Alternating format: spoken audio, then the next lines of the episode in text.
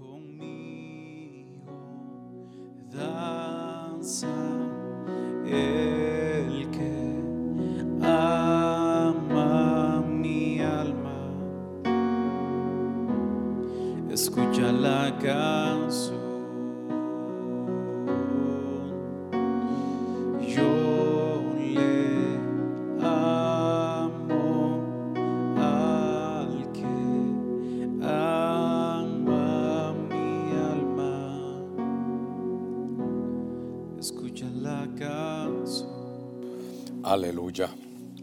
Gloria a nuestro Señor. ¿Cuánto podemos decir gloria a Dios allá de sus hogares? Que siempre en nuestros labios mantengamos el poder decirle gloria al Señor, darle la gloria a Él en todo, y sobre todo en todo tiempo. Lo hemos venido aprendiendo. Quiero recordarles que el día de mañana, miércoles, para todas las hermanas, habrá un ejército de mujeres a partir de las 10 de la mañana. Eh, intercesión a las 6.30 de la tarde. También el jueves eh, tenemos la doctrina empresarial, los escribas y también nuestros hermanos de evangelismo. El próximo viernes tenemos que corregir aquí la hora, 6 de la tarde. Veníamos bajando a 6.15, hemos dicho ya 6 de la tarde para que nos dé tiempo de poder estar en medio de la alabanza, de poder prestar nuestros oídos a, a lo que Dios nos habla en medio de los dones del Espíritu y luego también con la palabra del Señor. El viernes es un día también muy importante porque tocamos temas de la familia. Sábado 25, este próximo sábado, arranca ya Corderitos y Mayordomía a las 2.30 y los obreros a las 3 de la tarde. El próximo domingo 10.30 y 2.30 el equipo 6 y Elías estarán sirviendo. No se olvide también, a ver qué tenemos aquí el sábado, si dijimos obreros. No sé si también el culto de mujeres el sábado. A ver si lo tenemos por ahí para ponerlo en los anuncios. También, bueno, el próximo eh, deseo en nuestro corazón es, vamos a hacer una palabra para poder poner todas nuestras peticiones, ruegos, súplicas. Al final, acción de gracias. Y no se olvide que el Señor sane nuestra tierra. Si en el cielo se empieza a oír, sana nuestra tierra, sana nuestra tierra, todos los días, en cada momento, en cada oración, seguramente que vamos a estar tocando la, la puerta, la puerta, la puerta hasta que Dios oiga nuestro clamor y sane nuestra tierra. Así que eh, vamos a leer un pasaje de la Escritura y luego hacemos esta palabra de oración. Eh, en Lucas capítulo 6, verso 12 dice, en esos días él se fue al monte a orar y pasó toda la noche en oración. Verso 13, cuando se hizo de día, llamó a sus discípulos y escogió 12 de ellos, a los que también el nombre de apóstoles. Hacemos una palabra de oración. Sé que hay muchos ruegos, hay peticiones, hay súplicas. No se olvide que hemos aprendido también para orar acción de gracias. Señor, está en tu mano, tú sabes hacerlo. En tu tiempo tú lo harás. Dame la paciencia para poder esperar ese kairos tuyo. Padre, en el nombre de Cristo ponemos cada ruego, cada súplica y cada petición. Señor de tu pueblo, sabemos que hay problemas, Señor, de salud. Te pedimos que pongas tu mano tú en medio de la pandemia, Señor que tú puedas, aquellos que están clamando, que todo el que invoque el nombre tuyo, Señor, tú puedas llegar en medio de en el lecho de su enfermedad, en su casa o en el hospital, o en las cárceles, lleva este mensaje en el nombre de Cristo y que la oración de cada uno pueda subir. Te pedimos por la situación económica, por aquellos que tienen hambre, y Señor, que tú puedas dotar de trabajo, de creatividad también a cada uno. Todo te lo pedimos en el nombre de Cristo. Quita todo espíritu de depresión, de guerra, Señor, en medio de los hogares de violencia y que traigas tu bendición en el nombre de Cristo Jesús. También queremos hacer una oración por las ofrendas, las aportaciones. Déjenme que ponga ya mi relojito aquí para poder compartir aquí con ustedes también y eh, ponerlo, poner nuestro corazón. Lo primero, el corazón. Es como lanzar primero el corazón. Una vez leí un comentario que me llamó mucho la atención, era secular, pero me llamó mucho. Estaban contando los testimonios de aquella gente que en aquellos días tenían circos y cuando eran aquellos trapecistas, estaba, el niño tenía miedo y el papá le estaba enseñando. Y el papá dio unas palabras que me gustaron, fíjese, porque le dijo, ¿sabes qué, hijo? Le dijo, lanza primero tu corazón y después todo irá contigo. Y así es la, así es la ofrenda. Tiene que dar uno como propuso en su corazón. Nadie dé por obligación, ni dé con tristeza. Se imagina cómo mirará Dios que alguien esté dando con tristeza. Dios ama al dador alegre. Padre, en el nombre de Cristo, gracias. Lanzamos nuestro corazón primeramente. Te pedimos que, Señor, las ventanas de los cielos estén abiertas, cada diezmo, cada aportación, cada uno, Señor, que da. De todo corazón, que tú puedas verlo, aprobarlo y que le bendiga su vida, que sea multiplicado, Señor, todo lo que él hace en beneficio, no solo de tu obra, sino en beneficio, Señor, de la vida de cada uno. En el nombre de Cristo, gracias, amén y amén. Estoy tomando estos eh, días martes un poquitito para que podamos aprender a orar. El éxito y el poder que derivaba de Cristo, entre las muchas cosas que nuestro Señor en su vida vino a hacer es que nos enseñó cómo eran las cosas. ¿Cuántos no anhelamos ese poder, esa forma de ministrar del Señor, cómo, cómo al hablar, al poner sus manos, al, al abrir sus labios, al decretar, al proclamar, qué poder el que había. Pero es que había un poder porque había una, una oración, hermano, que lo hacía poder retomar las fuerzas. Me llamó la atención, yo quiero hablarle de una oración eh, de altura, de altura. ¿Por qué le llamé oración de altura? ¿Sabe por qué? Porque Jesús oraba en los montes y me di la tarea de buscar en la escritura. Por lo menos traté de encontrar los montes y encontré siete montes, pero solo en cinco estaba orando. Y entonces cada monte me representa una altura, no, no es una altura en aquellos días, era una altura física. El Señor se retiraba, era, era el momento en que en las alturas Él oraba. De eso vamos a ver estos cinco montes esta, este martes. Pero me llamó la atención que lo que nos está hablando es tal vez, ahora no hay montes donde ir.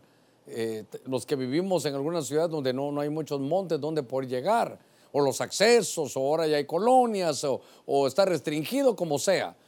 Lo importante es oración de altura. ¿Para qué se ora? ¿Cómo se ora? Y fíjese que el primero que voy encontrando aquí, que es importante que, aprendamos, porque vamos a, me- le estoy dando como, le estoy abriendo el libro y mo- mostrándole los capítulos. Vamos a hablar de cinco montes. El Señor estuvo en siete, pero en cinco se habla que estuvo y estuvo orando. Entonces, monte de altura, la oración de altura. Y fíjese que dice que, vamos a volver a leer en este 6.12, en el, dice que en esos días él se fue al monte, ¿a qué se fue? A orar, fue al monte a orar. Y pasó toda la noche en oración a Dios. Mire, pasó toda la noche en oración a, Dios. Entonces, notemos aquí que ahora dice la escritura en el verso 13 que él se fue ahí y cuando se hizo de día llamó a sus discípulos y, y los escogió, dice, mm, 12 de ellos. Luego le dio el nombre de los apóstoles. Entonces, fíjese que una oración de altura para evitarse unos problemas es que cuando el Señor vino, subió a un monte, ¿para qué? Para llamar a los que iban a ser suyos. Yo le llamo a esto el monte de la elección. El monte de la elección. Entonces, no tiene el nombre ese monte. El Señor iba al monte de los olivos, que era, para mí creo que es el mismo Getsemaní. Hay un monte diferente, pero, pero no dice el nombre del monte. Lo que dice es que Él subió y se fue a orar. Note que entonces el Señor subió a orar y estuvo toda la noche ahí. Y cuando ya baja, después de haber orado, entonces se da la tarea de tomar la decisión de a quiénes va a escoger para que estén cerca de Él. Hay, una, hay un pasaje en la escritura, no sé si es ahí, usted lo podrá ver, pero dice que Él llamó a los que Él quiso. Y entonces, mira, primero, entonces, fíjese pues, este monte, le pongo la elección porque después de que subió a orar, él ya eligió, en, ah, aquí hay otro punto, entre todos los discípulos, no escogió entre todos los creyentes, escogió entre todos los discípulos. Por ejemplo, la Biblia dice, ir por todas las naciones eh, y hacer discípulos, bautizándolos. Entonces, el que no está bautizado es creyente es creyente, pero todavía no es discípulo. Discípulo es aquel que se entrena, que se pone a los pies, hermano, de, del Señor para que el Señor le enseñe. Entonces, dice aquí que el Señor, mire, mire, y siendo nuestro Señor. A ver, este es Lucas 6:12, ¿verdad? Ah, eso puede ser que lo, lo hagamos de otra manera, pero, pero a ver si no se me va a ir olvidando. Espero que no. Entonces, aquí en Lucas capítulo 6, verso 12, vemos que el Señor eh, va a orar. ¿Para qué? Para tomar decisiones. Y es el Señor. Va a tomar decisiones muy importantes. Va a tomar decisiones para ver cuál va a ser su equipo de trabajo. Mire hermano, qué, qué cosa. Para ver con quiénes se va a reunir, cuál va a ser su equipo, con quiénes va a convivir, para ver, si quiere usted, para ver quiénes van a estar con usted en su empresa, quiénes van a estar con usted en su empresa. Entonces es importante que cuando vayamos a tomar decisiones, podamos nosotros, hermano, ir a orar decirle, Señor, yo voy a, qué sé yo, me voy a, me voy a lo, voy a hacer por mí primero. Voy a, a, llamar a algunos que van a ser ancianos, voy a llamar a algunos que van a ser diáconos. No solo es porque me lo recomendó el hermano, aquel dice que el otro. No, hay que subir a tomar decisiones. Y cuando uno va, le digo subir es porque hay que orar, Señor, muéstreme a quiénes voy a llamar. Señor, voy a tomar decisiones. Imagínense que, por ejemplo, aquel Abimelech que era el, o perdón, Elimelech, que era el esposo de Noemí, él solo se fue, tomó decisiones sin ir al monte a orar. Tal vez usted está desesperado, tal vez usted no sabe si quedarse aquí, irse a otro país. Mire, algunos le van a decir que se vaya, a otros que se queden. Pero ¿dónde? En el monte de la oración. No podemos, hermanos, seguir viviendo, ah, tomando decisiones eh, sin saber qué es lo que Dios quiere. Déjenme que hable por los pastores. Entonces yo siempre lo he dicho, entonces, ¿sabe qué? Es ir al, lugar secreto, ir al cuarto secreto, ir a la habitación, ahí sí lo voy a decir, ir a la habitación, a la habitación secreta del amo para, para pedir instrucciones, para decirle, Señor, mira, es tu obra, ¿qué es lo que, qué, es lo que quieres que haga? Eh, señor, estamos en una pandemia, ¿qué es lo que quieres que haga? ¿Qué, ¿Qué voy a predicar? ¿Qué voy a enseñar? Tenemos que volver a la oración si no, nuestras decisiones van a ser mal tomadas. Vaya, imagínense que hay un texto que dice, pusiste reyes y yo ni lo supe.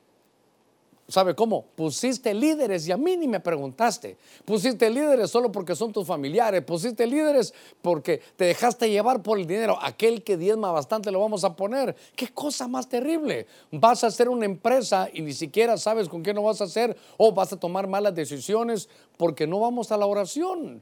Señor, hermano, dice que el, mismo Señor pasó toda la noche, toda la noche orando, orando. Y cuando bajó, él ya llamó a los que él quiso para ver cuál era su equipo, para ver cuáles serían sus amigos, para saber, hermano, con quién, con quién iba a compartir. Qué cosa más tremenda. Para ver a quién vamos a poner a predicar. Qué cosa más tremenda. No se va a ofender. Se recuerda que hace unos, en unos programas, creo yo, que, le, le conté una historia que dicen de Napoleón que estaba Napoleón, hermano, ahí, y entonces eh, estaban dando algunos nombramientos, creo que están reconociendo algunos generales, qué sé yo, y entonces le dijo, mire, le dijo uno, fíjese que yo he estado aquí con usted todas las batallas y no me ha puesto por general. Y entonces Napoleón le contestó, también mi caballo ha estado conmigo en todas las batallas y no le he puesto de general. A veces las personas creen que para poner a alguien, hermano, hay que tomar otras decisiones. Y por ejemplo, para el púlpito no es por tiempo, para el púlpito es por llamado por llamado. Entonces me llamó la atención, me he tomado estos, estos 10 minutitos eh, de entradita solo para poner, hermano, el ejemplo de que el, mismo Señor no tomaba decisiones en la tierra si no tenía un, monte donde orar. Eh, esas son oraciones de altura. Vamos a formar un equipo, vamos a ver una empresa, vamos a hacer algo. Vaya al, monte a orar. Que, hay una, que el Señor vea que usted está diciendo no me quiero equivocar porque esas son algunas de las situaciones que no, no hacemos y tenemos tantos conflictos. Fíjese que, por ejemplo, en el programa de hoy me llamaban y me preguntaban, eh, fíjese que ya tengo 30 años, me tengo que casar. Ya no es porque se está enamorado, sino porque se está desesperado. No tome decisiones de esa manera. Y tenemos que volver a esa comunión aquí con el Señor. Seguí buscando en escritura y fíjese que hay que ver todos los montes donde el Señor subió, porque esas son oraciones de altura. La primera para tomar decisiones. Déjeme llevarlo al Evangelio de Mateo en el capítulo 26. Venga conmigo, en el verso 39. Hoy, está, este martes, lo que quiero es enseñarle otro poquito de oración. Dice, y adelantándose un poco, ah, mire, cayó sobre su rostro. Aquí hay, ya, aquí hay una humillación, aquí orando Note, y diciendo, y diciendo, es decir, abría su boca. Si usted quiere un lugar a orar, si usted se quiere poner de rodillas y no dice nada, va a estar meditando. Y me parece que en unos minutos va a estar durmiendo. Me parece, me parece. Y entonces le dijo, Padre mío, fíjese qué cosa, mire cómo se ora, Padre mío, si es posible que pase mi esta copa, esa era su petición, pero no se haga como yo quiero, sino como tú quieras. Este, este es el monte del Gólgota. No, este es el monte de la transformación. No, este es el monte de las decisiones. No, este es un monte, hermano, donde iba a rendirse. Había un momento de angustia. Y entonces él, ¿sabe qué? Quiere de alguna manera decirle, Señor, lo que yo quiero es que se haga tu voluntad. Es el monte de la, de la rendición. Pero cuando hablamos de este monte, es el monte de los olivos. Es el monte de los olivos. Este es un monte que se habla también de Getsemaní. Pero este monte, ¿sabe qué? Lo, lo quiero poner yo. Es el monte donde se obtiene la unción. Ah, bueno, aquí este es un punto muy importante. Todos queremos unción, pero pocos quieren oración. Queremos que el poder de Dios esté, pero, pero no vamos a este monte. Entonces, Mateo capítulo 26, verso 39, me habla de un monte que es el monte, a ver, el monte de los olivos. Mateo, que era 26, 39. 26, 39. Muy bien. Ahora, nos damos cuenta de algo, que este es el monte de los olivos. Este es, a ver, mejor lo decimos en hebreo para que se entienda bien. Este es el monte Getsemaní. Ahora, ¿sabe qué era el Getsemaní?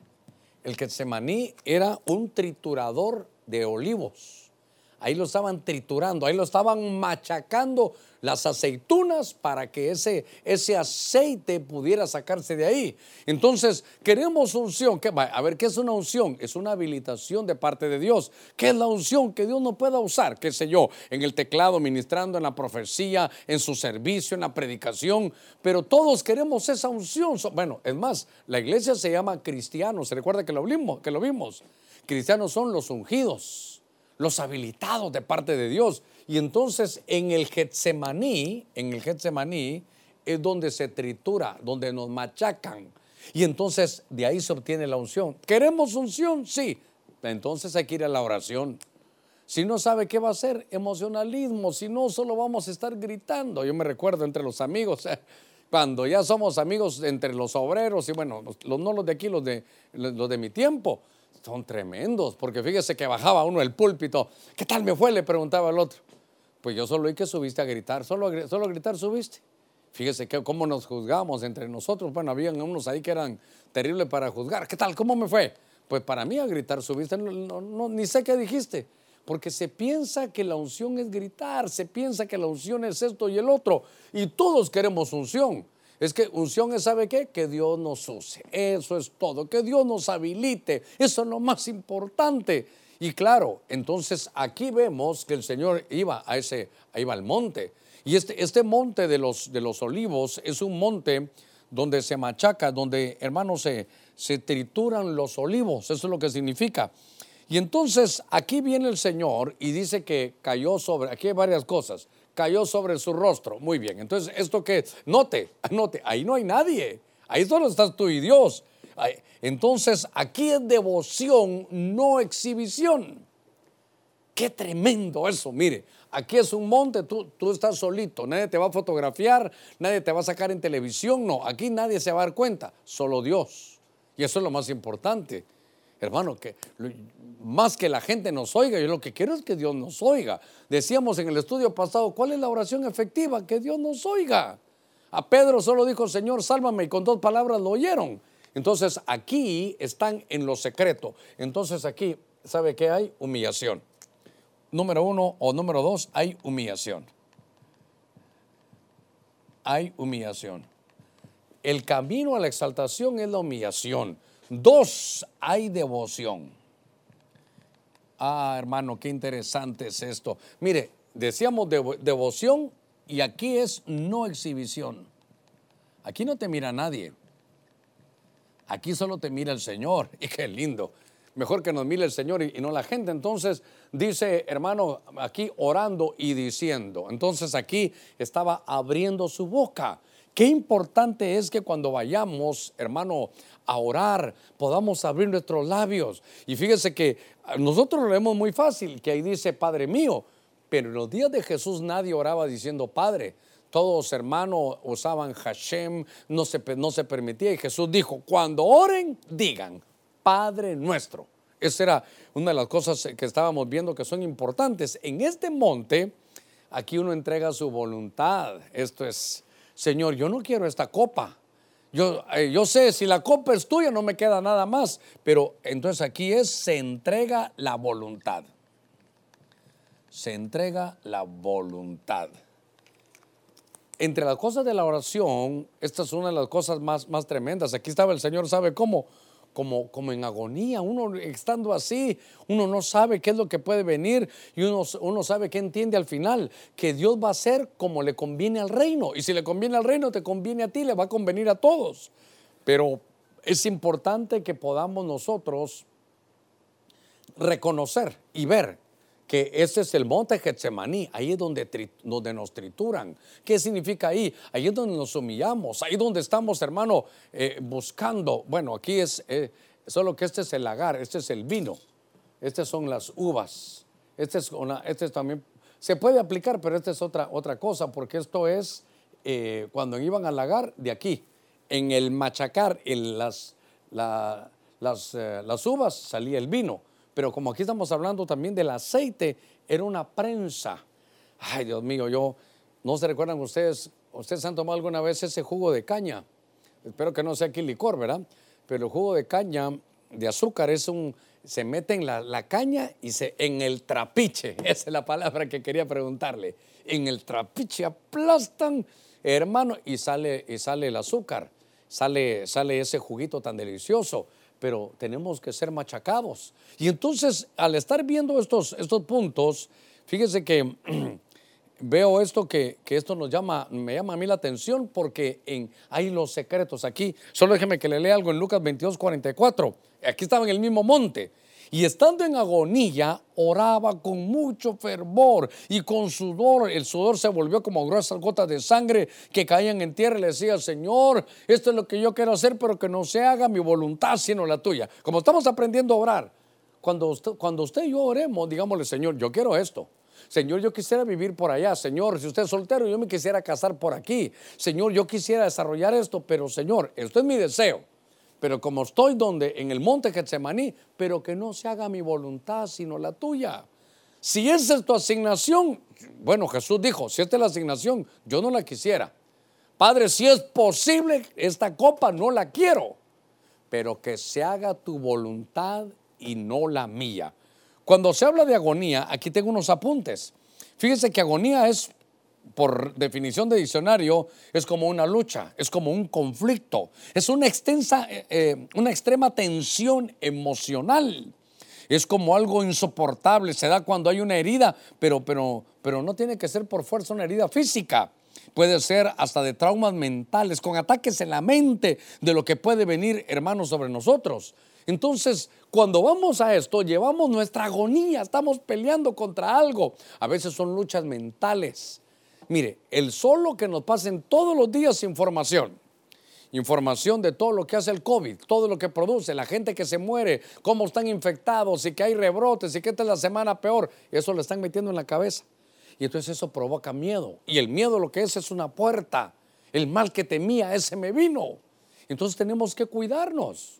Tenemos que cuidarnos porque eso se logra en la oración. No se va a lograr de, de otra manera. Así que cuando estamos viendo esto, es tan, tan, interesante para mí cómo se mezclan los sentimientos, cómo hay una mezcla confusa dentro de uno mismo y eso te lleva a debilidad, te lleva a depresión, te lleva a ser una, un alma frágil y entonces tenemos que ir a la oración. Ahí puede llorar, ahí va a clamar, ahí va a pelear, ahí Jesús sudaba, ahí lloraba, pero ¿cómo salía, hermano? con una unción fuerte, salía habilitado. Entonces, ¿por qué hoy hay tanto problema mental? Yo, mire, todos los, a ver cómo lo puedo decir, tanto problema de ataque mental. Yo te lo digo porque yo soy pastor y entonces a mí, pastor, estoy con malos pensamientos. Pastor, fíjese que eh, he querido hacer esto. Pastor, me he querido matar. Pastor, eh, ya no quiero la vida porque su, su- alma está en una angustia. Y entonces está bueno que a veces le dan alguna pastilla y otra, pero, pero mire, mejor al, al monte a orar.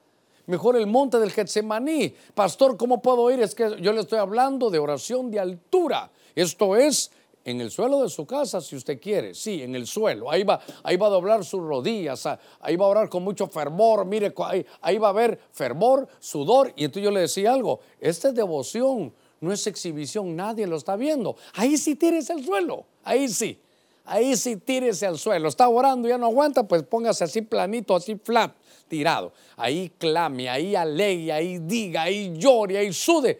Y yo le aseguro, mire qué lindo, por cuanto nos humillamos, ponga cuidado en esto, por cuanto nos humillamos delante de Dios, no nos va a humillar el hombre.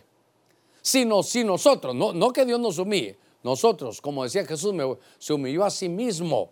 Como usted mismo va ahí, usted mismo se dobla, usted mismo se postra, usted le dice, Señor, mira lo que estoy viviendo. Ahí, ahí sí hay devoción, ahí ya no hay exhibición. Cuando yo estoy en contra de que se vamos, no, nos vamos a tirar ahí al templo, para que todos nos miren, pero, pero no, hay, no, hay, no hay en lo secreto. Esto es lo secreto, esto es, esto es la vida personal, esta es la vida devocional, esta es la manera de encontrar unción. Decía un predicador, el que no siembra, hermano, en el estudio de la palabra, el que no siembra en lo secreto no va a cosechar en público, el que no eh, tiene su, su monte de altura en la casa, el que no tiene eso, hermano, no, las cosas espirituales se manejan de otra manera. Por eso estamos aprendiendo, hermano, a orar. Eh, todo mi deseo es que veamos cada uno de los lugares donde el Señor pasó, para que podamos ver que nos va a tocar alturas diferentes para tomar decisiones, para humillarnos, para conocer su voluntad. Yo quiero que avance conmigo aquí en el Evangelio de Lucas. ¿Cómo, cómo en la vida, hermanos, de toma de decisiones? Todos los días hay que tomar decisiones. ¿Sabe qué? Prefiero que usted diga, mire, ahorita no voy a tomar decisiones, mejor mañana, y se va, y se, va a la altura del monte a decir, Señor, ¿qué hago? Ponme paz, ¿qué hago? Es mejor un rato colorado que 100 descoloridos. Es mejor que le diga a alguien, fíjate que ya no vamos a hacer la empresa juntos. Fíjate que no tengo paz, perdóname. Dios te bendiga. Sí, pero sos un falta de respeto. Me habías dicho que sí, pero mejor un ratito colorado que 100 descoloridos. Vaya, usted que se va a casar, usted que se va a casar y que ya habló y todo, como no se ha casado todavía, todavía puede echarse para atrás si va al, al monte a, a que le pre- a preguntar, Señor, ¿es aquí donde me tengo que casar? Pero casarse solo porque ish, ya pasaron los 30 años. Uy, ya llevamos cuatro años de noviazgo y me tengo que casar. O ya, ya tropezamos, ya perdí mi virginidad y ahora con él me tengo que casar, no por fuerza. Es que pastor cometió un error, pues no cometa otro. Espérese, espérese. Tome decisiones bien, no, no tome las decisiones sin haber preguntado al cielo. Va, hermano, ¿y sabe qué? Hay que decirle, Señor, yo necesito orar así. Yo necesito que tu espíritu me impulse, por lo menos lo voy a intentar. Capítulo 9 de Lucas, estamos ahora en el verso 29, y si quiere conmigo puede leer hasta el 31, dice, mientras oraba, la, apariencia de su rostro se hizo otra. Aparte, mientras oraba, su ropa se hizo blanca y resplandeciente.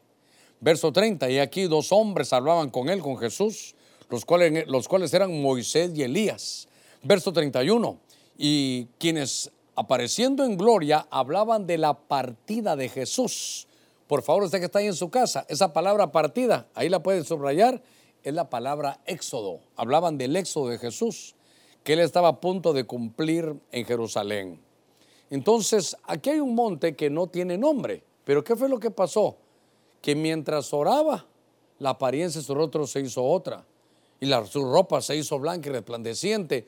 Creo que Lucas 9 es lo mismo que Mateo capítulo 17. Entonces, esta es la oración de altura, pero de transformación. Mire que, no sé si me va a caber, seguramente que no, pero vamos a ver, transformación, transformación. Aquí lo vamos a dejar, transformación. Es el monte de la transformación. Antes de que, de que lea algo ahí, yo quiero llevarlo a algo que viene a mi mente.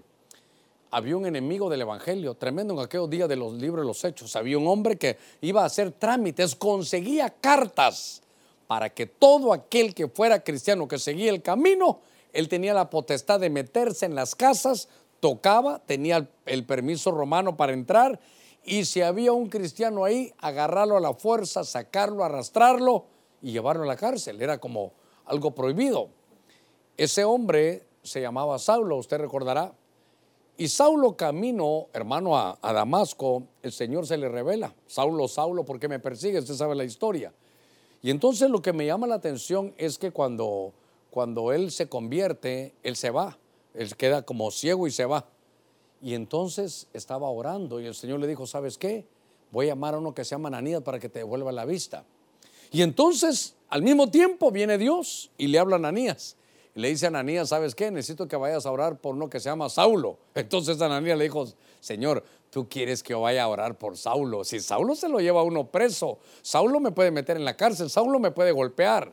¿Y sabe qué le dijo el Señor? No, tenga, no te cargues, Ananías, porque, porque sabes qué, he aquí, ahorita él está orando. ¿Qué, cosa? ¿Por qué no dijo que estaba predicando?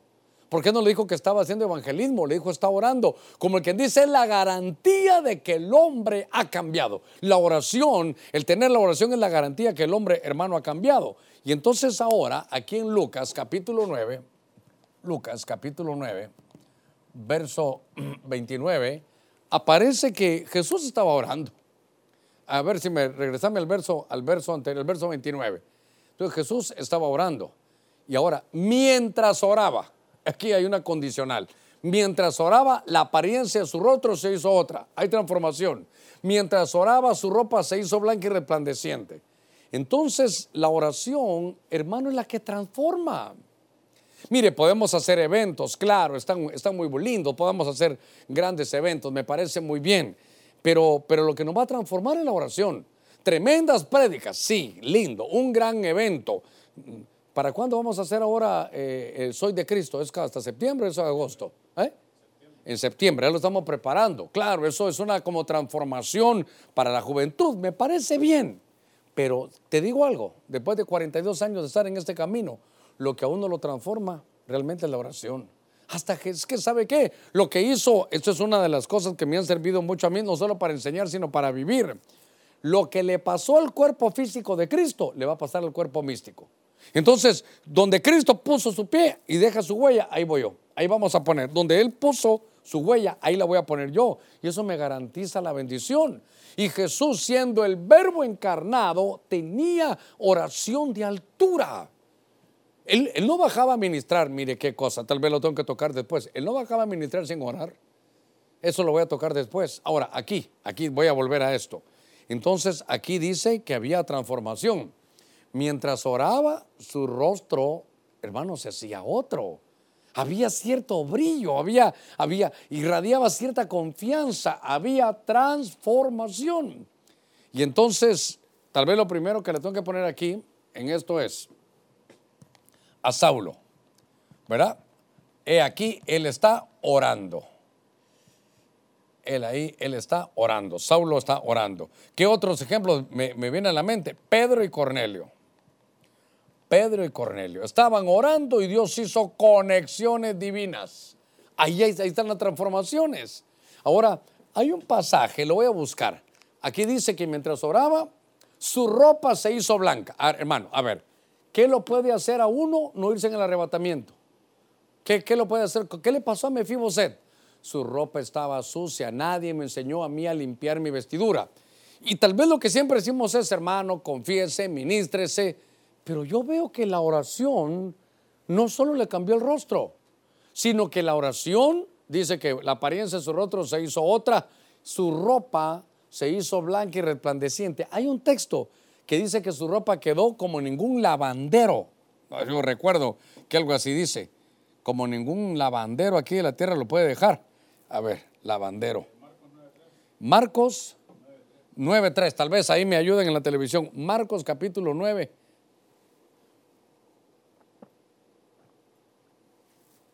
verso 3. Entonces, y sus vestiduras se volvieron resplandecientes. Fíjese que está en Mateo, yo lo tengo en Lucas. Lo dijo Mateo y ahora Marcos. Y cada uno tiene un aditamiento importante. Dice, sus vestiduras se volvieron resplandecientes, muy blancas, tal como ningún lavandero sobre la tierra los puede emblanquecer. Esto se pone hermoso. Entonces, usted quiere tener vestiduras blancas. Yo quiero tener vestiduras blancas.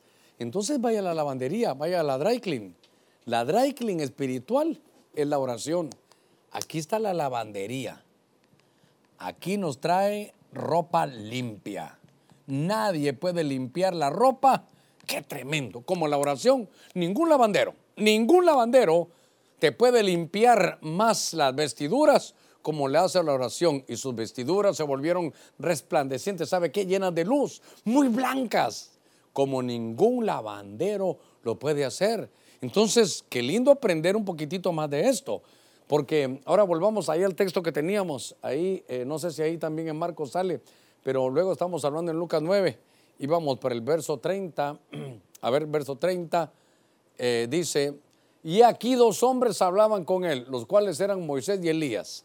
Hoy me preguntaban por qué decíamos que eran Moisés y Elías.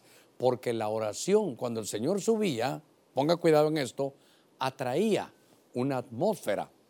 Dice que, en, como estamos, Lucas 9, vimos en Marcos y también en, Mateo 17, ahí dice que los cubrió una nube de luz. Era una nube rara, era para mí la Shekinah allí, ahí. ¿Y eso que traía? Revelación. Entonces, para los que somos predicadores, para los que nos gusta la palabra de Dios, para los que queremos aprender algo más, mire cómo transforma la, oración. Que estaban ahí, y yo siempre lo he dicho, ¿por qué no dijeron en lugar de Moisés era Abraham? ¿Por qué no en lugar de Elías dijeron que era Enoch? Porque viene revelación. Queremos revelación, ahí está, ahí está en dónde, en la oración. Entonces, aquí hay otro punto importante. Aquí hay otro punto importante. Aquí, aquí va a haber revelación revelación. Hay un pasaje que estábamos hablando la última vez. No sé quién fue el que me dio el texto, creo, que Juan eh, Sarmiento, cuando estábamos hablando, Juan el Bautista, pensó usted. Y yo le dije, fíjate que hay un texto ahí donde dice que en Pedro, que mientras él investigaba, el Señor le estaba revelando. Entonces, hay una, hay una revelación en la palabra. Estoy de acuerdo también. Pero note que aquí nos envuelve una, estamos en oración y vamos luego a agarrar la palabra. Ahí va a haber una, ahí Dios está, hay una atmósfera, es algo que nos transforma. Dios te va a dar cosas que nunca antes habías visto cuando estabas leyendo, porque la oración crea una atmósfera de revelación. Qué, interesante, hermano, es esto. Fíjese que estaba leyendo un poquitito en estas cosas y encontré un pasaje, qué cosa que ninguna administración humana puede hacer lo que la oración personal hace. Para quedar limpios, ninguna administración, que es lavandería, que es limpiar las vestiduras, ninguna administración humana puede hacer lo que hace la oración personal, porque dice como ningún lavandero. Lucas 9:32 todavía, a ver si me ponen Lucas 9:32, siempre en el mismo pasaje, vamos Lucas 29, 30, 31, dice, ahora en el 32, Pedro y sus compañeros habían sido vencidos por el sueño, pero cuando estuvieron bien despiertos, mire, sueño y despiertos, vieron la gloria de Dios y a los dos varones que estaban con él. A ver cómo lo, qué le voy a poner en otro color. Hay un enemigo de la oración, hermano, y es el sueño. Así que si alguien se está durmiendo, Dios mío, ya, ahorita sí está, es el sueño, es un enemigo. El sueño es enemigo de la oración. Hasta los apóstoles sufrieron de este enemigo, el sueño. A ver, hermano, aquí entre ustedes, ojalá nadie le esté pasando, pero no les ha pasado que está el mensaje y todos están apuntando gloria a Dios. Y usted tiene un momentito que los ojos se le cierran y que si usted con los ojos abiertos, sí. Y se va quedando. Y uno dice, los hermanos están diciendo amén. No, hombre, están pescando, pero el sueño Mire qué cosa, mientras fueron vencidos, ah, fue una lucha. Ay, Dios mío. ¿Le ha pasado a usted que se ha estado en el mensaje y tal vez todos dicen gloria a Dios y la gente cuando sale dice, ¿qué mensaje? Y usted se estaba durmiendo. Ahí estaba Jesús, Pedro y sus compañeros, Pedro, Juan y Jacobo, la, la élite apostolar, habían sido vencidos por el sueño. Pero cuando ya estuvieron bien despiertos, mire, sueño, de, estarás, estarás con sueño o estarás despierto. A ver, ¿cuánto, qué, qué, horas son? Como las 8 con 7 minutos. ¿Estarás, estarás despierto? ¿Cómo, ¿Cómo estás? Ya las 8 pasaron. Pero el que está de- despierto, mira la gloria de Dios. El que está, el que está dormido ya no. Entonces hay un, algún día vamos a hablar de eso, los enemigos de la, de la oración. Entonces, note usted los montes donde pasaba el Señor, como qué sabiduría la del Señor para dejarnos establecido algunas cosas, hermano, que son, que son tan importantes. Fíjese que, déjeme ir avanzando, aunque vamos de tiempo calidad, pero Mateo capítulo 14, verso 23. Mateo capítulo 14, en el verso 23 dice, después de despedir a la multitud, oiga, subió al monte a solas. Ah, muy importante, aquí no subió a solas, aquí subió con su equipo de, oración, Pedro, Juan y Jacobo, los apóstoles del Señor. ¿Qué equipito? A dormir se iban, hermano. Pero aquí subió con ellos, con Pedro, Juan y Jacobo. Pero aquí va a subir a solas. Qué bueno estar entre las multitudes. Qué lindo compartir con ustedes aquí como equipo. Aquí, aquí hacemos el, el programa, aquí grabamos en la noche, aquí almorzamos, aquí nos hablamos, aquí nos bromeamos, todo calidad. Pero llegó un momentito que Jesús dijo, ¿saben qué? Voy a, ya, ya estuvo bien, ya estuve con ustedes. Necesito ir al monte a solas para orar.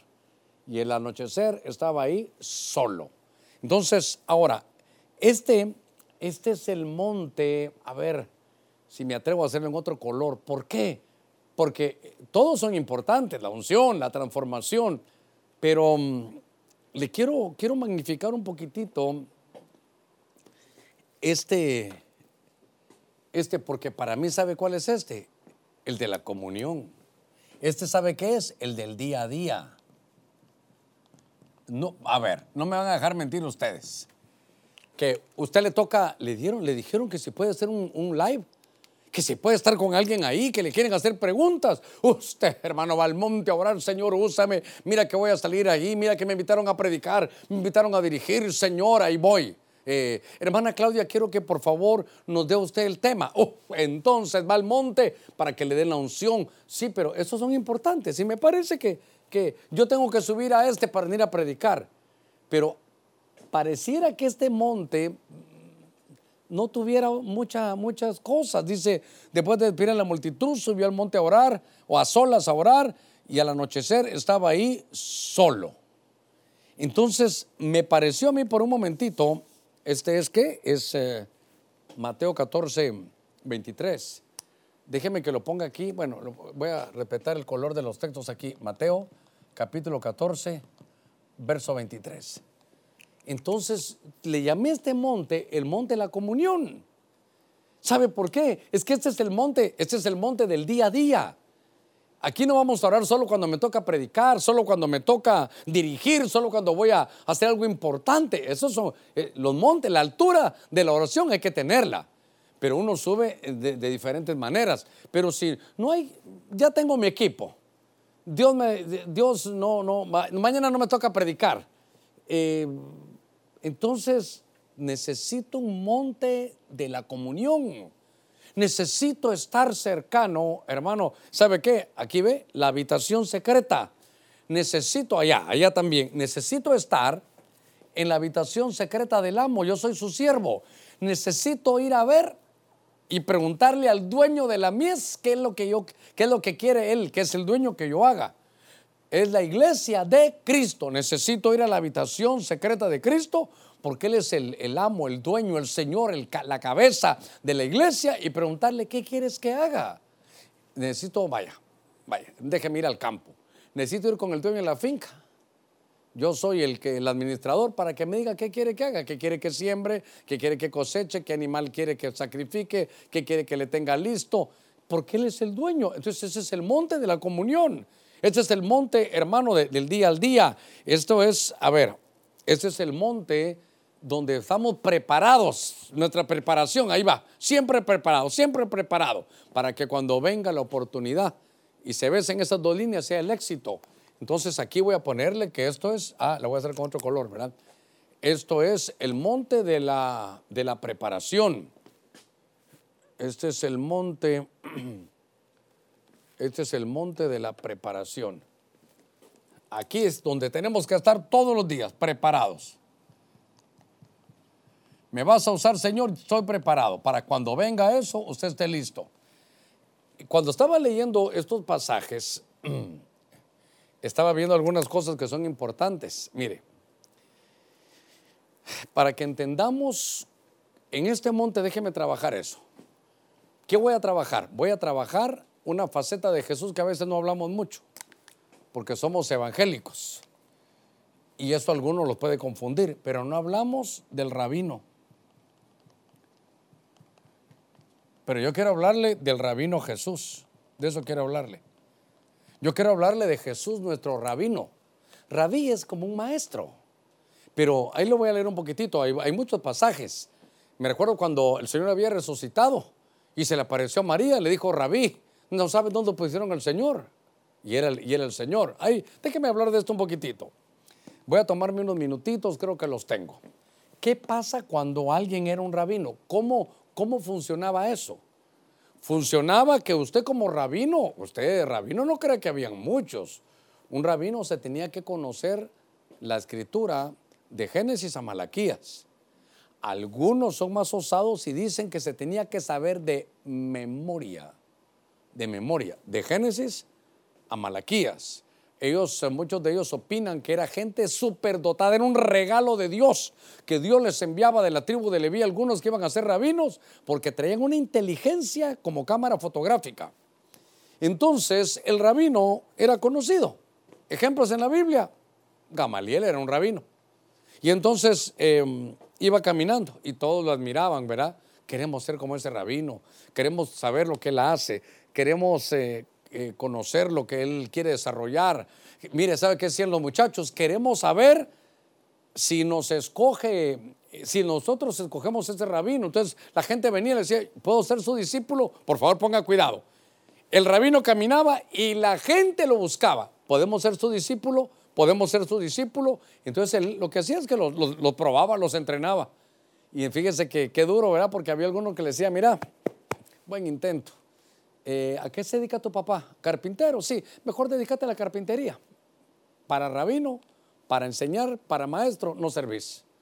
Fíjese qué cosa, los muchachos lo buscaban a él para que él fuera su rabino. Y entonces él iba creciendo, desarrollando, iba viendo que se lo daban desde niños. ¿Será que puedo puede usted ser mi rabino? Y entonces él decía, ¿sabes qué? Mira, de entradita no te veo madera, los echando salsa a los tacos. De entradita no te veo madera, ni lees bien. No, andate para allá. A ver, decime, qué sé yo, algo de memoria, decime un texto de la Biblia. No, mejor. Él, él podía rechazarlos, pero algunos que venían, él los aceptaba. A donde quiero llevarlo con esto es que mm, cuando llegaban ya habían crecido, el rabino decía, ¿será que este ya sabe lo que yo sé? Pero ¿será que Él puede hacer lo que yo hago? Uno. ¿Será que cuando yo no esté, este pueda tener mi esencia y que la esencia pueda seguir? ¿Será que este puede ser un, el discípulo puede ser un, un backup, un, un, a ver cómo le podemos decir, un relevo? Eso era lo que hacía el rabino. Pero cuando vino Jesús cambió todo el rabino. Viene Jesús y le dice, vosotros no me elegisteis a mí, yo os elegí a vosotros. Espero que ahorita se me entienda bien qué significa eso.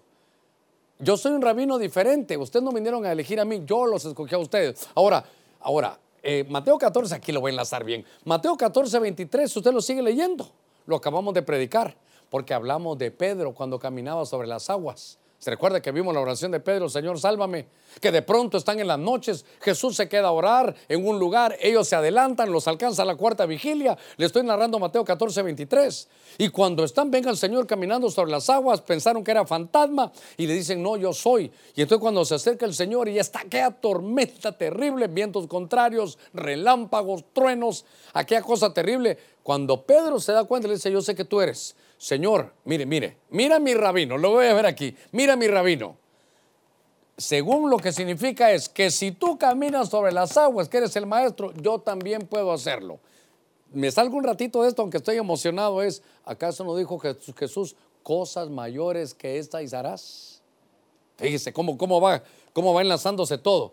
Y entonces le dice, si tú caminas, yo camino. Y Jesús le dijo, ven. Ya sabe usted toda, toda la historia. Ahora entiendo más cuando le dice el Señor, ven. Y él dice, Señor, si eres tú, si tú eres mi rabino, yo soy tu discípulo, puedo, caminar. Si tú caminas, yo camino. Mire qué cosa más, mire la fe de hermano de, de, Pedro. Pero entonces aquí, en este monte de la comunión, lo conocieron como su rabino, pero un rabino diferente. Aquí no fue que la gente lo buscara a él. Mira qué lindo, él te buscó a ti. Y ya se dio cuenta cómo era la cosa de los rabinos.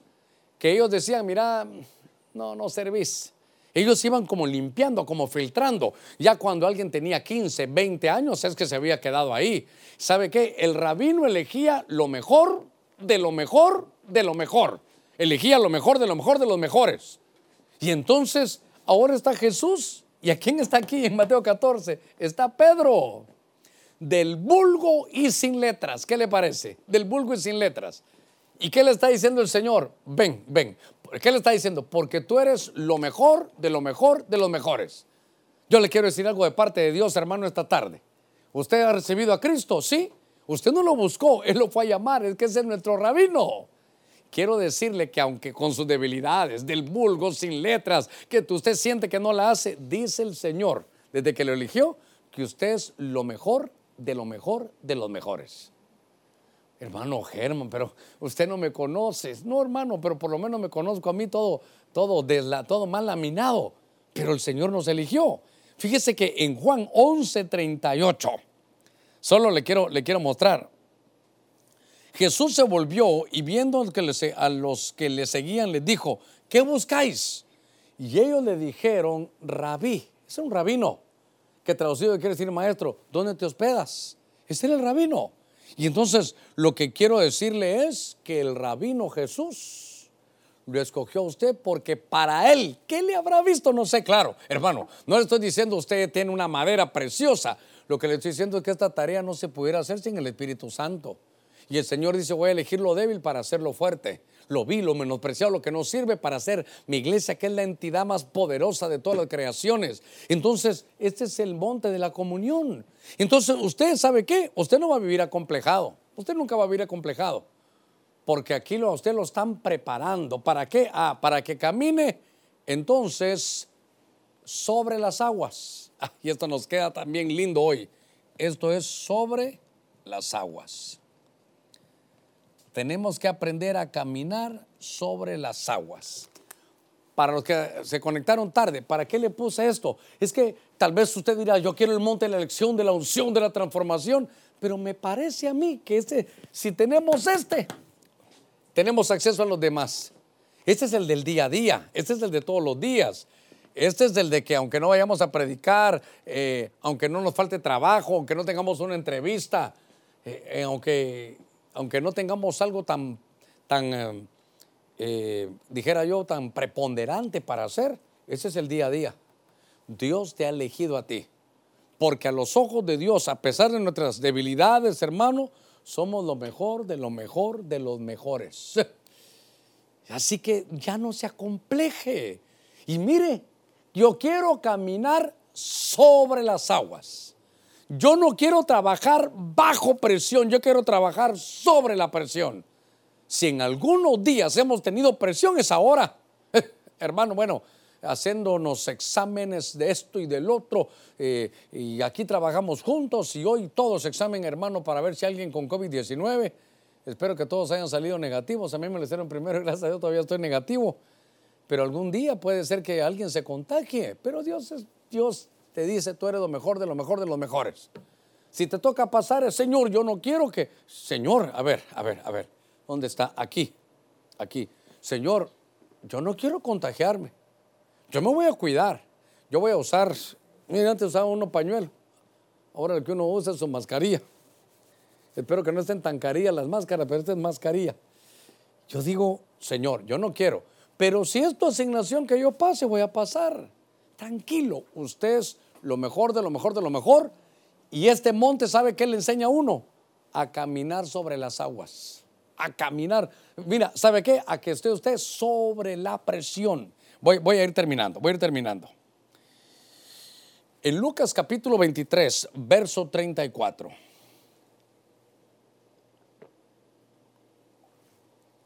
Dice la escritura.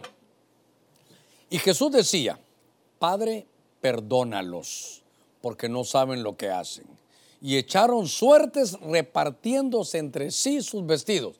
Jesús perdonando los dietos desventurados, todavía, diríamos aquí en Honduras, chepeando, apostando, como que estuvieran en el casino, a ver a quién le iban a quedar las, las hermanos, los vestidos del Señor, las vestiduras del Señor. Este es el monte Gólgota. Estaba leyendo un comentario que dice que este es el monte de la ejecución.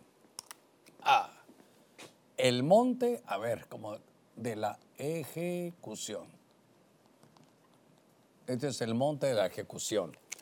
Eh, dijimos Mateo capítulo, a ver, no, es Lucas 23, 34. Lucas 23, 34. Y el otro que te dije, mm, el último era qué? Mateo 27, 33. No. Mateo, ahí después lo vamos a leer. 27, 33. Ok. Este es el monte Gólgota. Ese es el monte Gólgota. Déjeme que le diga varias cosas de este monte. Gólgota. La palabra Gólgota viene del hebreo Golgolet. Golgolet es cabeza, Golgolet es eh, em, como cráneo, por eso era el monte de la calavera. Y entonces me llamó la atención porque ese es el monte de la ejecución. Ese es el monte donde el Señor, hermano, va a, morir. Va a morir. Allá entregaba su voluntad, pero en este monte va a morir. Aquí estamos muriendo al yo. Aquí ya pasamos, hermano, pasamos por Getsemaní, por la transfiguración, por el monte de la comunión. Pero aquí lo que nos toca es, primero cuando es Gólgota, a ver cómo, cómo lo quiero trabajar con usted. A ver, ya dijimos morir, pero lo voy a poner después. Ya que voy a poner Gólgota, le dije que viene Golgolet. Y esto sabe qué es? Cabeza. La victoria. Este es, este, es un, este es el monte que nos va a dar la victoria. Número uno.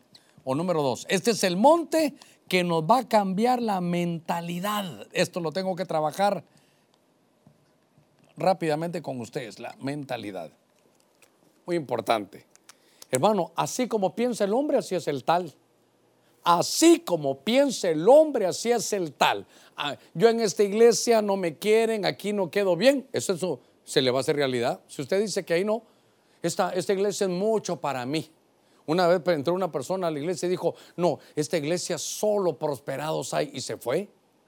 Le huyó a la prosperidad. El mal que temía se me vino. De acuerdo a la forma de pensar del hombre, así es el tal. ¿Sabe aquí que trabajamos? La mentalidad, por eso es el monte de la victoria. Este es el monte donde venció el Señor. Claro, muriendo venció. Había que estudiar todas las, uh, hermano, las bendiciones de los que, de los que murieron. Habría que ver, porque él muriendo obtuvo una, una tremenda victoria. Pero voy, voy, quiero ir por partes en este cierre. Lo que veo en este monte es que así como piensa el hombre, así es el tal. Mire, mire, mire, mire la mentalidad. Estamos en la frontera entre el desierto y Canaán. Ya fuimos a Canaán, ya vimos los frutos, ya vimos que todo lo que nos dijo Dios era cierto, solo que de pronto, mire la mentalidad, volvámonos mejor a Egipto, dijo uno. ¿Por qué? Porque la tierra es buena. Lo que Dios nos dijo, ay, sí, fluye leche y miel, sí, bajo los pies hay oro, bronce, plata, es una tierra buena, solo que hay gigantes. Y mire la mentalidad, nosotros les parecemos a ellos como langostas. Y ellos nos ven a nosotros como langostas, no podemos. Mire la mentalidad. Pero Josué y Caleb dijeron, a ver, no me va a pedir el texto bíblico, mire la mentalidad de ellos. Josué dijeron, como que nos ven como langostas. ¿Y no has leído en la Biblia que son langostas? ¿No has leído que la Biblia dice que las langostas son el ejército de Dios? ¿No has visto que, que, no tienen un rey visible, pero todas van ordenaditas como con un rey invisible? Y que aunque son pequeñitas, todas juntas en equipo, son capaces de destruir cualquier cosa. Entonces, la mentalidad de los otros era, miren qué chiquitos somos los otros, qué grandes son. Y Josué y Caleb dijeron, chiquitos podemos ser, pero el Dios grande está con nosotros. nuestro Dios no lo ven ellos, pero está con nosotros. Eh, tenemos un rey invisible, estamos ordenados, podemos vencerlo. Hermano, la mentalidad. Por eso hay que ir al monte Gólgota. En el Gólgota está nuestra victoria. Ahí fue donde Cristo, hermano, se entregó. Y entonces, fíjese que estaba viendo estas cosas en la Biblia y lo primero que tenemos que cambiar, mire, ¿por qué hay gente que no me quieren? Eh, vivo, vivo con depresión, vivo en esto. Porque estos dos montes los han tenido aparte. Solo quieren unción, solo quieren, hermano, revelación. Sí, pero estos son importantes. Este es el monte de la victoria en el Gólgota. Aquí está su victoria. Así como piensa usted. Eh, ¿Cómo vamos, ¿Cómo vamos a estar en esta pandemia? No sé, pero vamos a salir bien. ¡Qué, qué lindo! ¿Y cómo se atreve a decirlo? Primero creo, decía y después hablo. Por cuanto creí, entonces hablé. De la abundancia del corazón habla la boca. Tenemos que salir bien. Ay, pero ¿cómo es posible que veamos en, en este año 2020, en esto de pandemia? Para esto Dios nos trajo. Somos una estirpe especial. ¿Cómo se va a ver? Mire la mentalidad. Mire, el pródigo se fue, hermano. Él conocía su casa, pero se fue. Pero cuando él regresa, hermano, solo llega. Y mire la mentalidad. ¿Qué había? ¿Qué había? ¿A qué entró? A la casa del padre a qué entró. Había becerro engordado, había eh, anillo, había sandalias, había vestidura, había cobertura, había danzas, había alegría, había abundancia de pan. Eso entró. Mire qué mentalidad, aunque se fue conocida de Dios. Y, el, y el hermano, Señor, yo lo que quería era un cabrito. Teniendo todo, todo estando adentro de la casa del Padre y no se gozaba nada, la mentalidad, yo no merezco, yo no sirvo, mi pecado es muy grande, Dios a mí no me oye. No se quiere sacudir usted esa, esa mentalidad, hay que ir. La oración es importante. Había que subir a este monte de hermano Gólgota. El Señor ahí orando y dijo, ¿sabes qué, Señor? Perdónalos porque no saben lo que hacen. Ah, entonces, entonces, ¿qué es lo que sucede? Que muchos no pueden perdonar porque no suben al monte. No, pastor, fíjese que a mí me hicieron daño, pero yo, yo no puedo perdonar eso. Eh, se burló de mí, pero yo eso no lo voy a perdonar. ¿Por qué no subes al monte? Porque no tienes oración de altura. Aquí el Señor nos dice, ¿sabe qué? En Mateo 27, a ver el último texto, voy, voy terminando, me quedan, me quedan medio, segundo, medio minuto. Dice, cuando llegaron a un lugar llamado Gólgota, que significa el lugar de la calavera. Ah, bueno, ¿qué fue lo que sucedió ahí? Había un letrero, Rey de Reyes, hermano, ahí decía, Cristo es el rey de los judíos, el rey. ¿Sabe qué había ahí? Nominación, lo nominaron, ya le pusieron nombre, le dieron grado de rey. Rey es el que manda, el que tiene autoridad. Entonces, en lo que me acompañan ahí con, con un teclado. Qué interesante es, ay Dios mío, lo más importante creo que aunque le dije algo del Gólgota de morir, ¿verdad? Pero se lo voy a poner aquí arriba, aquí arriba. En este monte es morir, a eso vamos, a morir, a morir. Ahí, decíamos la vez pasada, hay que ver las hazañas de los muertos, porque si usted está muerto, le pueden decir muchas cosas, pero usted está en la cruz. Ahí estoy juntamente con Cristo crucificado, decía el apóstol Pablo. Pablo decía, con Cristo estoy juntamente crucificado y ya no soy yo, sino que ahora Cristo vive en mí. Y lo que ahora vivo, lo vivo en la fe del Hijo de Dios, el cual se amó y se entregó a sí mismo por mí. Todo mi deseo es enseñarle un poquitito de que la oración, hay una oración de altura. Aquí el Señor subió solo, aquí en Getsemaní y en la transformación subió acompañado de su equipo de tres, acompañado. El monte de la comunión de toda la vida es a solas, a solas, fuera de la multitud. Qué interesante es, qué responsabilidad nosotros tenemos, fíjese. Ya no lo puse aquí. De, de, servirlo a usted, de servir a las multitudes, sí, de tenerle un mensaje, pero no bajo el precio de no tener la oración. Primero la oración y después la administración primero, hermano, un mensaje que se pueda preparar bajo la oración para luego estar la administración.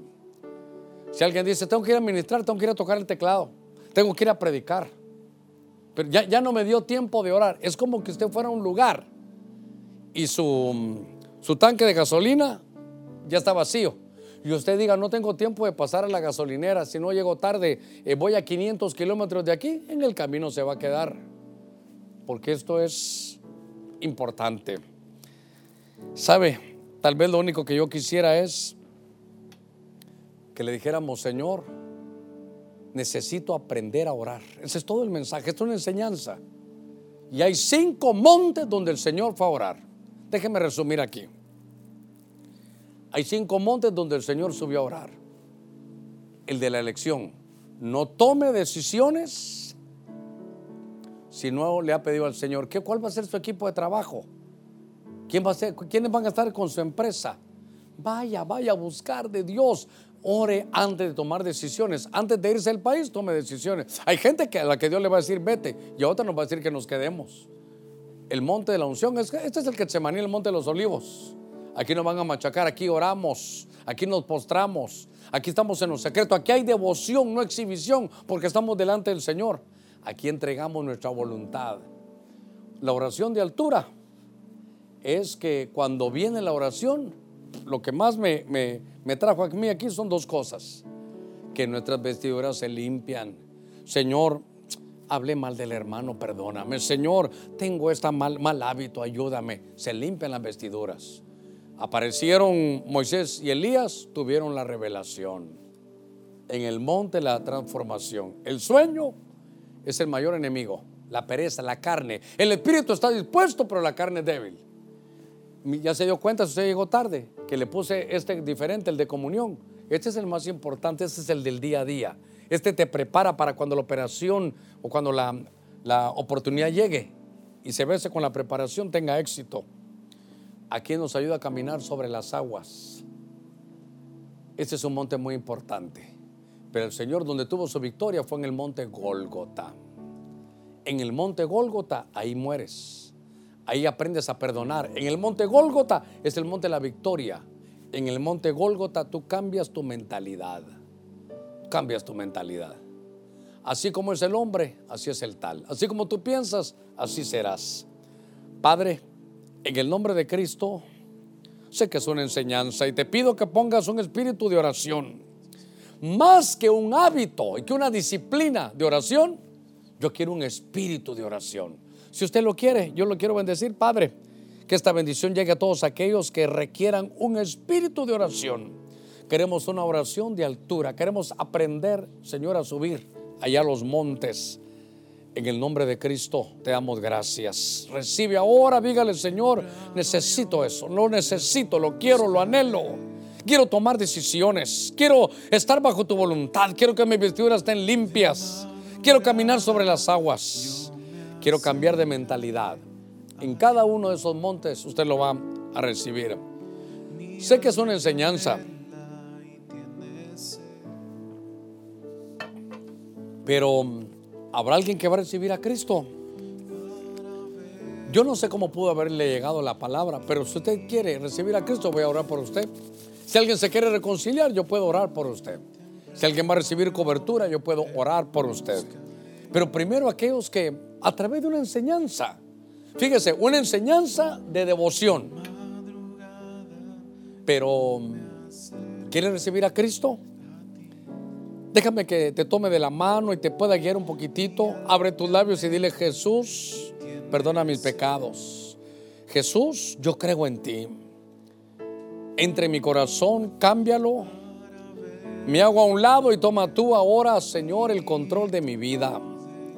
Que tu Espíritu Santo ilumine y erradique toda tiniebla. Ahí con su mano en alto, dígale, Padre, ahora yo te recibo también. Soy tu hijo porque he confesado a Cristo esta tarde. En el nombre de Cristo Jesús, ahora puedo declararme hijo tuyo. Que venga tu bondad, tu herencia, tu cuidado para poder llegar hasta el fin. Mira mi debilidad y que en medio de mi debilidad tú te perfecciones en tu poder. Oh, sí, gracias Señor. ¿Habrá alguien que se va a reconciliar? Dígale, Señor, he descuidado. El que descuida la oración es el que pronto cae. ¿Sabe qué? Porque aquí estamos humillados delante de Dios. El que se humilla delante de Dios va a estar de pie delante del hombre, pero otros prefieren estar en pie delante del hombre, hermano, y no quieren estar humillados delante de Dios. Es importante. Si tú te vas a reconciliar, dígale, Señor, más Así lo veo yo, perdóneme. Más que una disciplina y un hábito de oración, requiere un espíritu de oración, un espíritu de oración. Concédele, Señor, ese espíritu de oración. Aquellos que te están reconciliando para que puedan conocer tu voluntad, sepan tomar decisiones. Que tú les laves sus vestiduras hoy, que pueda haber un cambio de vestiduras como al pródigo. En el nombre de Cristo, tú los llamaste porque tú sabes que los vas a llevar hasta el final. En el nombre de Jesús. Si alguien va a recibir cobertura, si es un pastor que está en una iglesia lejana y quiere recibir cobertura, voy a orar. Y me puede escribir a pastor.benecer.hn. Si es alguien que ya está con nosotros, ya no, ya mira su, ya no viene como, virtualmente ya no viene como de visita, no que quiere ser parte del ministerio, oramos. Padre, en el nombre de Cristo. Extendemos cobertura sobre cada uno de los corazones que tú has tocado, que son parte de, nuestro equipo, lo que es tuyo y tú lo has puesto para que lo podamos pastorear, que venga, Señor. Y lo que no ha sido tuyo, Señor, que no venga, sino que vaya donde tú lo vas a ubicar. Yo los bendigo en el nombre de Cristo, aquellos que están recibiendo cobertura. Quitamos todo manto antiguo y extendemos un manto apostólico. Y que venga sobre ustedes este espíritu de oración para tomar decisiones, para rendir nuestra voluntad, para lavar nuestras vestiduras, para caminar sobre las aguas y para tener una mente de victoria. En el nombre de Cristo, si usted recibió a Cristo, si usted se reconcilió o tomó cobertura, puede llamarnos al 95 16 50 25 o también al 25 56 37 23 al 28. Que Dios lo guarde, que Dios lo bendiga y que el Señor pueda poner en nosotros este espíritu de oración. Amén y amén. Una más. Se llama Y